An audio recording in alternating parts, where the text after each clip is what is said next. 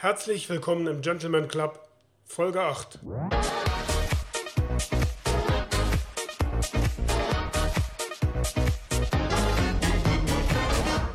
Ladies and Gentlemen, herzlich willkommen im Gentleman Club Podcast. Schön, dass Sie auch heute wieder eingeschaltet haben. Unser Thema in der heutigen Folge ist, wie viel und welcher Schmuck ist beim Mann angebracht? Obwohl die Wahl von Schmuck und Accessoires eine sehr persönliche Angelegenheit ist, möchte ich Ihnen an dieser Stelle einige Informationen nicht vorenthalten. Als Faustregel gilt auch hier, weniger ist mehr. Trauring, Uhr sowie Manschettenknöpfe sind die Basics. Natürlich gibt es auch hier landesspezifische Unterschiede. So trägt man in den südeuropäischen Ländern gerne auch Armbänder oder in den Staaten auch äh, den oft zu sehenden goldenen Ring mit Stein am kleinen Finger. Hierzulande ist ein solches Schmuckstück eher ungewöhnlich. Eine besondere Stellung hingegen hat der Wappen- oder Siegelring. Zwar kein Basic, aber dennoch durchaus passend zum Outfit des Gentleman. Früher war der Siegelring gleich dem Wappen, dem Adel vorbehalten. Heutzutage darf den Siegelring jeder tragen.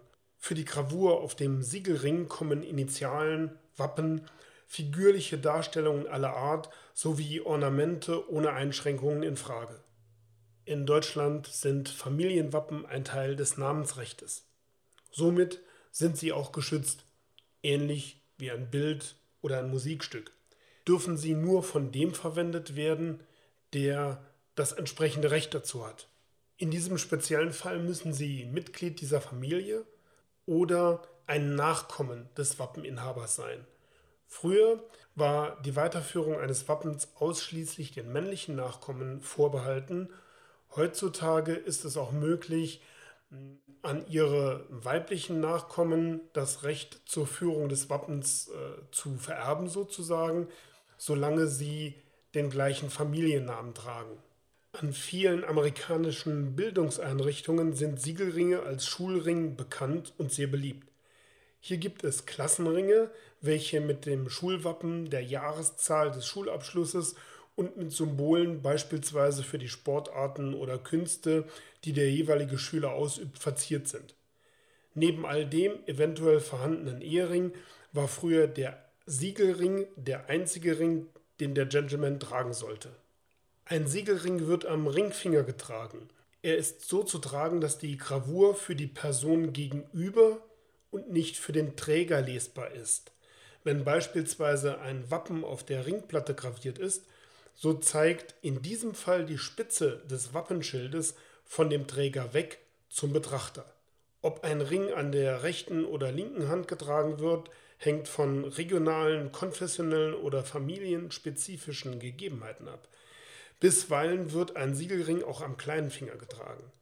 Zu diesem Thema gab es bereits äh, vor einigen Monaten einen Blogbeitrag, auf den mir einer der Leser geschrieben hat und gefragt hat, ob ich mal einen Beitrag darüber machen könnte, wie man ein Familienwappen bekommt. Das wird äh, einer der nächsten Beiträge sein, die es zumindest mal im Blog gibt, weil das Thema etwas ausführlicher ist. Je nachdem, wie sich so etwas, weil da auch sehr viele visuelle Sachen dabei sind, wie sich so etwas darstellen lässt, werde ich das auch hier im Podcast erläutern.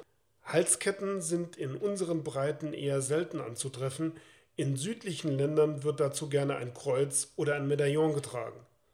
Sollten Sie hierzulande eine Halskette tragen, so ist es empfehlenswert, dies unter dem Hemd zu tun. Das war es wieder. Herzlichen Dank dafür, dass Sie dem Gentleman Club Podcast zugehört haben. Ich freue mich schon auf die nächste Folge und äh, wünsche Ihnen eine gute Zeit. Bleiben Sie sich und dem Gentleman Club Podcast treu.